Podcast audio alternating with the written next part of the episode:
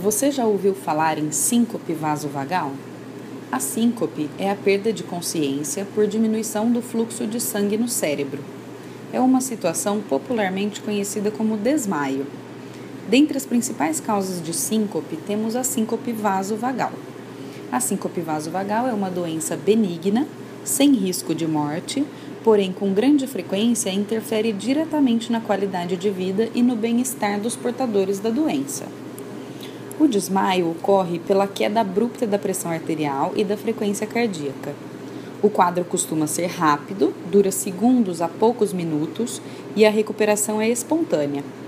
A maioria dos pacientes relata sintomas antes do desmaio, como escurecimento visual, palidez, tontura, náuseas, zumbido, sensação de que os sons estão ficando distantes, dentre outros.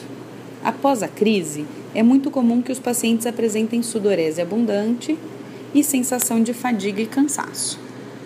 Para cada paciente, são identificadas condições desencadeantes dos desmaios.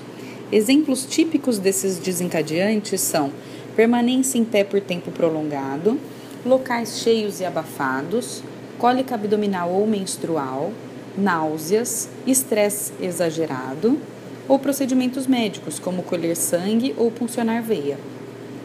O diagnóstico da síndrome vasovagal é feito através de uma consulta clínica minuciosa que detalhe todas as características da perda de consciência, além de fatores de risco e doenças associadas.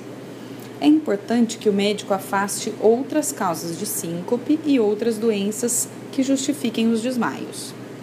Para isso, ele pode lançar mão de exames cardiológicos nessa investigação.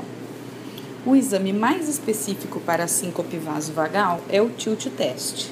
Em outro áudio, esse tema será abordado. Um abraço, doutora Patrícia, arritmologista.